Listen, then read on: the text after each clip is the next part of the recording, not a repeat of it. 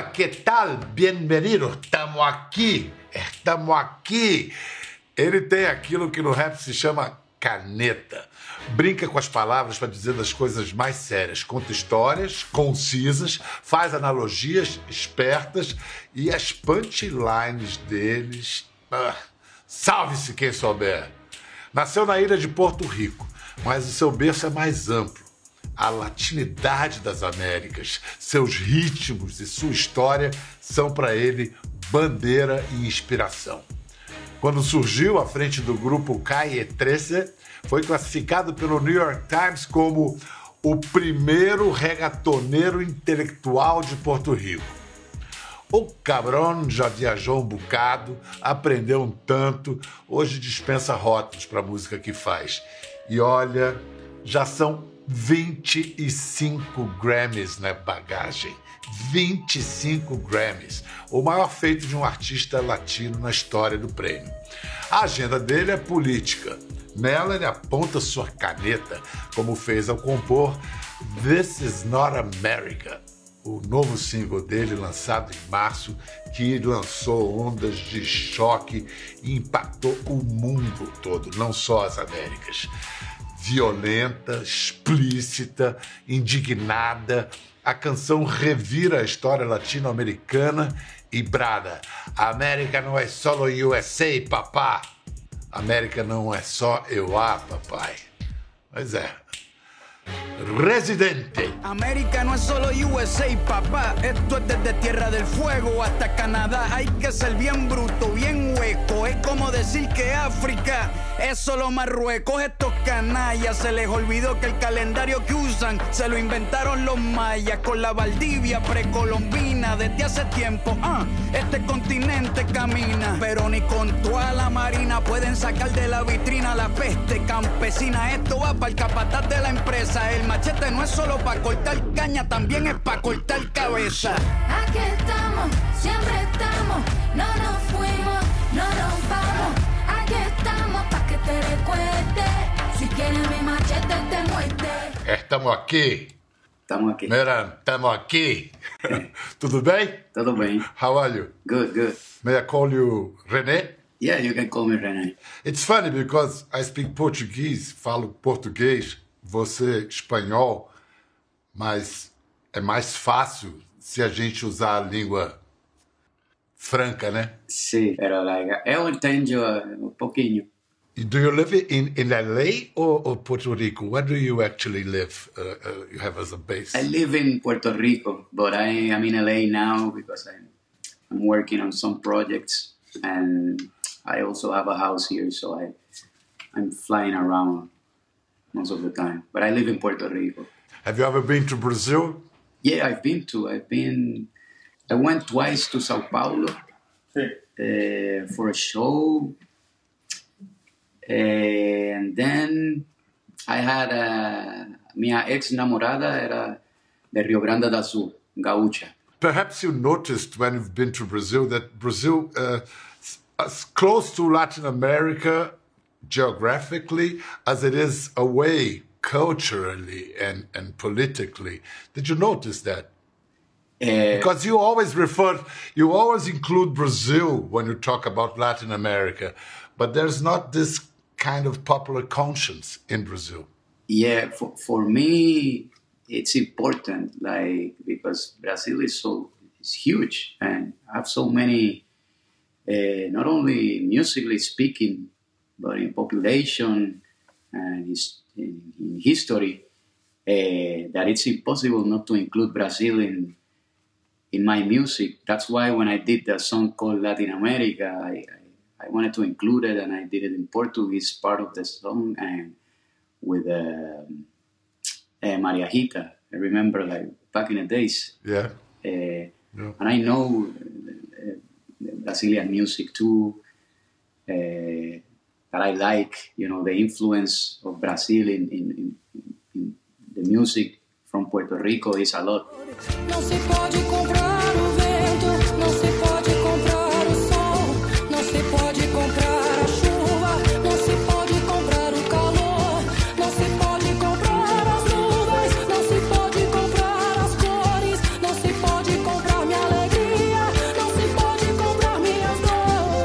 Relation with Brazilian music comes from when you were a kid in in in Puerto Rico. Yeah, since since I'm a kid, also one of the best writers from Puerto Rico, Tite Curet Alonso, like he's from Fania.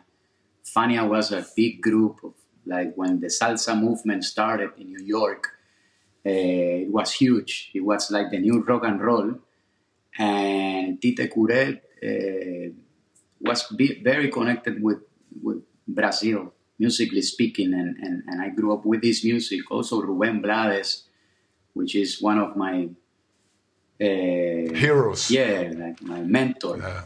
And he he told me that he started to do social music because of a group from Brazil that I know I don't remember now, but he told me that, and I always had it in my head, you know, like so. The the connection is there since since I'm a kid. Also, my dad used to listen to uh, music in Portuguese in the car, so I, I was, you know, very connected with Brazil from the very beginning. Your music is is very imagetic.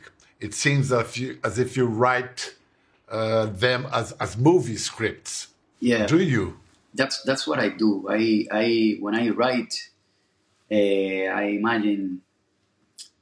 I am imagining every everything, you know, every verse that I'm writing, I can see it, and that's that's the way I write. Uh, uh, and sometimes it's good, you know, most of the time it's good because people can see it. Uh, and sometimes it's bad because sometimes it's very difficult to make a video because you're saying everything. So it's kind of like, oh, I have to do all of this in with images. So sometimes it's difficult to make my videos because of that because they're already very visual.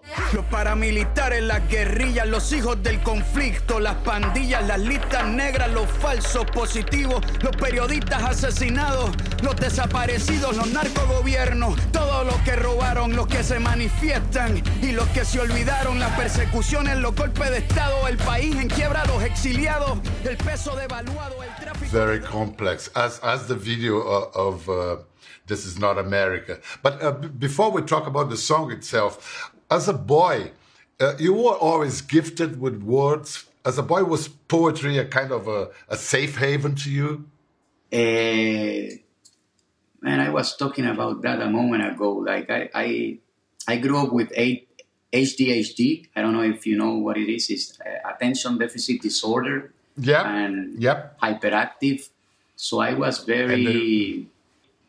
When I was a kid, I always thought that I was dumb, you know, because everyone was like faster and I was kind of slow. Uh, so I always try. I always always thought that I had to do more than everyone else because I was dumb. So when I started to write, I started to write a lot because I thought, you know, I need more practice than everyone else because everyone else is intelligent and I'm dumb. So I have to write more. So I started to write a lot and a lot and a lot and a lot. And, and at the end, uh, it ended up being great for me because I had a lot of practice, you know. Uh, so I started to write at early age, maybe like at 10, when I was 10, and I started to write poetry and I started to write uh, stories, short stories, but practicing a lot. Until today, I, I write I, I write a lot. I try to write uh, four four hours a day. So Wow. At least, yeah. Up to now. yeah, just as practice. Uh, but I, I, write a lot of things that they're not. Uh, I, I don't publish them. That, that people doesn't know. Just a, as a practice. What kind of emotion makes you write? Mostly anger? When I am angry, I write. It's, it's kind of like the best to write. But also when I'm when I'm nostalgic or feeling. I don't want to say depressed, but you know when I'm feeling down. Also, I, I like to write and I just sit down. And most of the time, I write uh, a.m. You know, like after 12 a.m.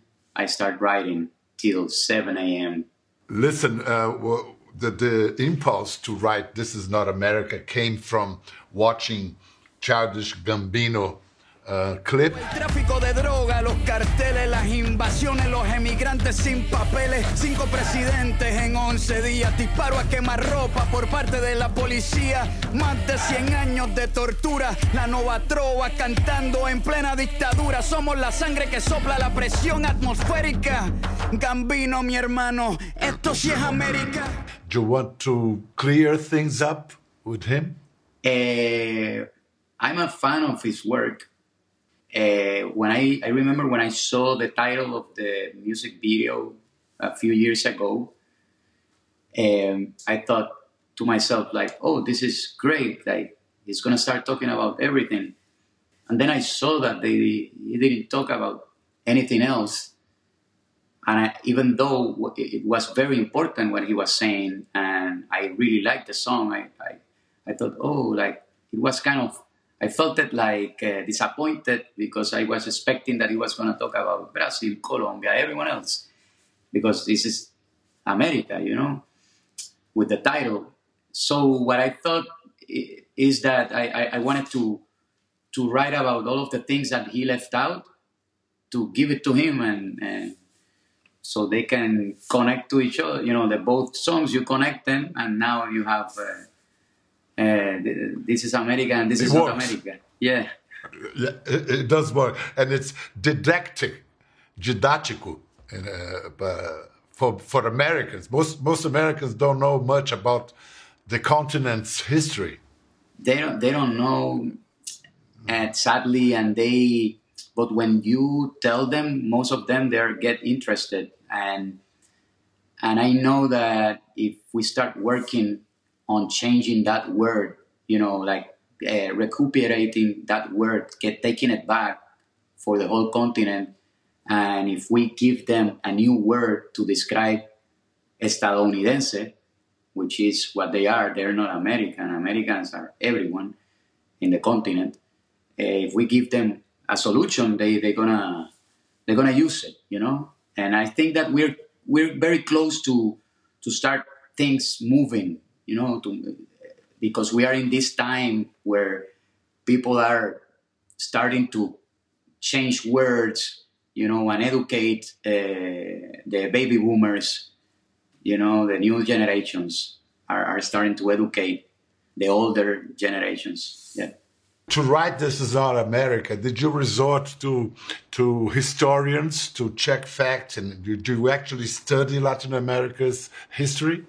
Well, in, in this song, I didn't have to to stop. For me, it was common sense, uh, and I wrote it from my heart because it's what I what I learned by You know by heart. by heart. Like I know, like five presidents in eleven days. That's Argentina. I know that falsos positivos. Uh, you have it in Colombia. Uh, that situation, like you have, but also like the reporters that got killed, like you have it everywhere in Latin America, uh, in Brazil, in Colombia, in Mexico, in Argentina, in, and so so yeah, I, I wrote it. I, I didn't have to fact check because I've been checking those facts for a long time. Yeah. It is said that you have your brain waves monitored and studied during the preparation of this project. What for? Yeah, well, the initial idea of the album was to use. Uh, my idea was that I wanted to do an album based on what I have in my head, inside my head. So once I thought about that, then I said, "Oh, I have to study my head, my brain." And then I thought, "Oh, I have to study other people's brains, and then animal brains." And then I started to make music using brain waves. So I went to Yale University uh, and with a scientist there, like he works, uh, his name is Daniel Colón. He works with uh, uh, worms, and they have only 302 neurons.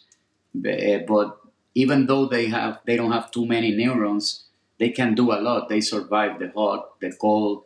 Uh, they can reproduce. Uh, they they know when danger is coming like in your finger if you cut it out you have millions uh, or or thousands of neurons but if you cut it out nothing is going to happen but these worms with little they were able to do a lot. So that was kind of like the concept, like in America and in our part of America region, like we are used to with little do a lot. So that's why I connect the the worms and the brainwaves with the song. And what I what I did with the brainwaves is that they they have like a, like they, they like a shock of electricity. Those are the brainwaves, right? So so the science the scientists they can convert that into numbers, and then with the numbers, I can convert the numbers into music. And with the music, I started to do the harmonies of the song that that you can listen, in, and in the choir also in the hook of the song. That's amazing. Uh, you, you quote Chilean artist Alfredo Jaar, who in 1987 set up a panel on Times Square where it read, This is not America. Are you a visual artist that writes songs? Yeah, I'm a visual artist that writes songs more more than anything else. Uh, I think more than a rapper. When people ask me what do you do, I say, well, I rap, but it's not as simple as that. And and because I, I study art, I, I study art for eight years, and. Alfredo Alfredo Jaar's, it was it inspired me to work on this topic too. Uh, and what he did 30 years ago was incredible, and people were mad at him, but he was telling the truth. Listen, one, one of the heaviest pictures in the clip is, is related to Victor Jara's execution in Chile. He was an artist, a teacher, a politician who was murdered by uh, Pinochet's regime. Gambino, mi hermano, esto sí es América.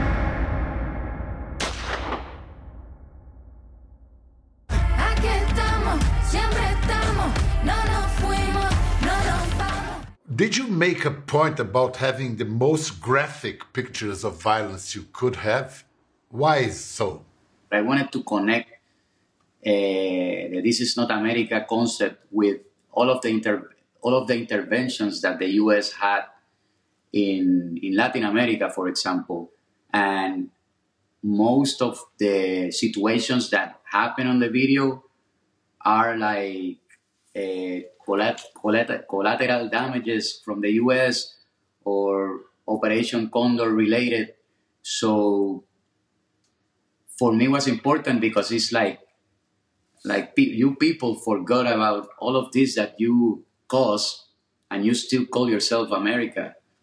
No, yeah, you're part of this, and all of these things uh, happen uh, because of you. Like the first shot of the video is Lolita Lebron from Puerto Rico uh, at the Congress of the U.S. and and we still a colony in Puerto Rico, and we are a colony of the U.S. and it's everything is connected with them.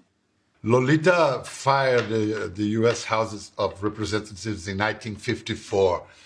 Nowadays, 2022, how are you personally involved, if any, if in any way, in Puerto Rico's struggle for independence?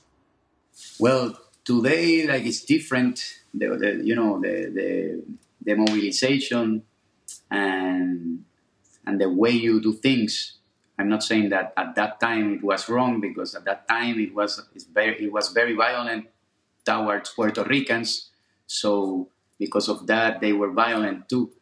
Uh, and today, I, I, I try to to protest as everyone else and to to say things on my songs and on my concerts and to mobilize people uh, to understand why uh, uh, Puerto Rico should be shouldn't be a colony anymore, and also uh, uh, when we have a, I don't know a governor like that what like it happened in, in 2019 uh, like that that was doing things wrong that governor and the governor uh, it's like our president because we don't have a president. So so what, uh, what I do is that I I, I try to unite and, and, and make like a huge group of people so we can like we went to the streets and we put him down at the end of the day uh, so that type of things are the things that that I try to do outside music, but I use music as a tool also for the message. You know. In the clip, when you had to choose one Latin American leader, you chose someone that is clearly uh, Bolsonaro, president of Brazil. And he, he wipes his mouth with his country's flag. And, and what other Latin American uh, leaders could be at the same? Uh, does he represent being there? A lot of leaders. People are gonna maybe I don't know if they're gonna agree or not, but uh, the first one I, I thought Bolsonaro because of of everything. Like I, I, I don't I don't even have to explain too much. I think people know. Uh, but Maduro, I think it should be there. I think that Ortega should be there. Uh, I have to think. Uh, I have to think in Cuba too, like Canel. You know, like I think that the leaders that doesn't uh, that doesn't listen to the people, Duque should be there for sure. You know, uh, or, or Uribe. You know, like it, it's a it's a problem in Latin America that, that we keep selecting presidents that that doesn't work for the people and And as you say, it, it, doesn't matter if right uh, hand or left hand, uh, uh, they can be both uh, yeah uh, d- disaster. Yeah. yeah In 2020, you came up with an autobiographical song, René, and you opened up about your history of, of depression. Desde pequeño quería ser beisbolista, no llegué así que aprendí a batear hits por encima de una pista. Volví a tomar alcohol en mi despacho. Escribo bien sobrio, pero escribo mejor borracho. Cuando caigo en depresión, mis problemas se los cuento. A la ventana del avión el estrés me tiene enfermo. Hace 10 años que no duermo. Why, why did you feel the urge to do this, to do it, to share with people, with it with people? well like at first I, I, I, I didn't want to share it. I started to write one day because uh, the night before i was feeling bad very bad and i was about to do something bad you know to myself. So i decided to start writing. So i started to write rene and i put everything there and i remember the first verse came out super fast because when you feel like that sometimes it's you write faster. And then after two years i decided that you know what i want to i want to make it a song. But because i i i never felt that it was to be a song. So but but then i started to put music and i said you, you know what? Maybe it's good that i talk about this to people so they can and i thought that it was going to be a song for my fans only but for my surprise it was a song that became viral it went, it went viral and it gave me a they showed me that people need that people need lyrics people need stories new things Quiero volver a sentir a cuando no tenía que fingir. Yo quiero volver a ser yo. Cabeza, rodilla, muslos y cadera, cabeza, rodilla, muslos y cadera. Presidente que fala com a gente, o músico porto-riquenho René Pérez, conhecido como Residente, que fala com a gente de Los Angeles. Ele lançou há pouco, para grande sucesso e grande repercussão, o single This Is Not America, sobre a história da América Latina, a história sangrenta da América Latina, que ele quer que os americanos do Norte conheçam. Listen, you, you, you know Anitta, of course, a, a Brazilian star. And when she had a, she went into an argument in the social media with the American singer Arcángel. You've stood up for for Anitta uh, and other women because he was saying something that she she was showing her bum and she shouldn't dare or couldn't dare she she would be demoralized because of that. Do you think that the, the world of rap of hip hop, reggaeton is still a, mainly a, a, a macho world? I think, yeah, not only in reggaeton, I think in everywhere, everywhere yeah, you have uh, the macho thing going all the time. Myself, I'm I'm still learning all the time about how to even talk sometimes, you know. But I think it's a learning experience for everyone, and uh, uh, you know.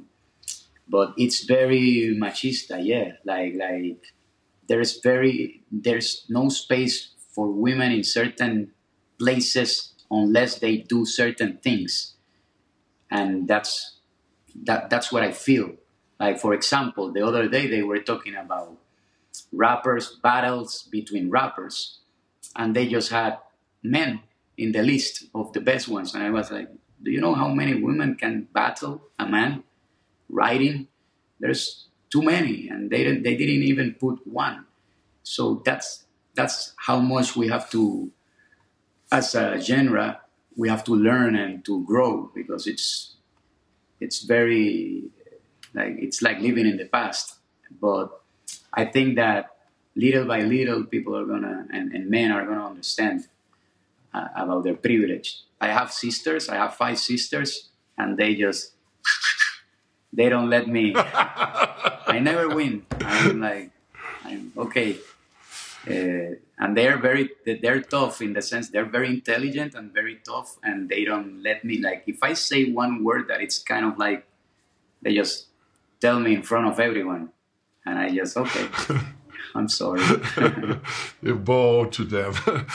Ha sido, ha sido un, gran, un gran placer, un gran, una gran honra de eh, hablar con usted. gracias Muchas gracias. Muito obrigado. muito obrigado sí Até uma próxima vez no Brasil. gracias Eh, Gracias. Eu tenho, eu tenho saudades do Brasil. Poxa, volta! Sim. Parabéns, eh, congratulações pelo impacto de sua, de sua canção, This is Not America.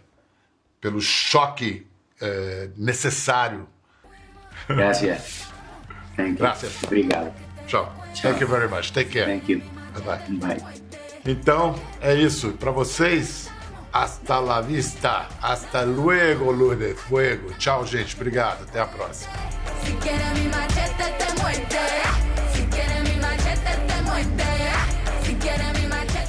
Gostou da conversa? No Globoplay você pode acompanhar e também ver as imagens de tudo que rolou.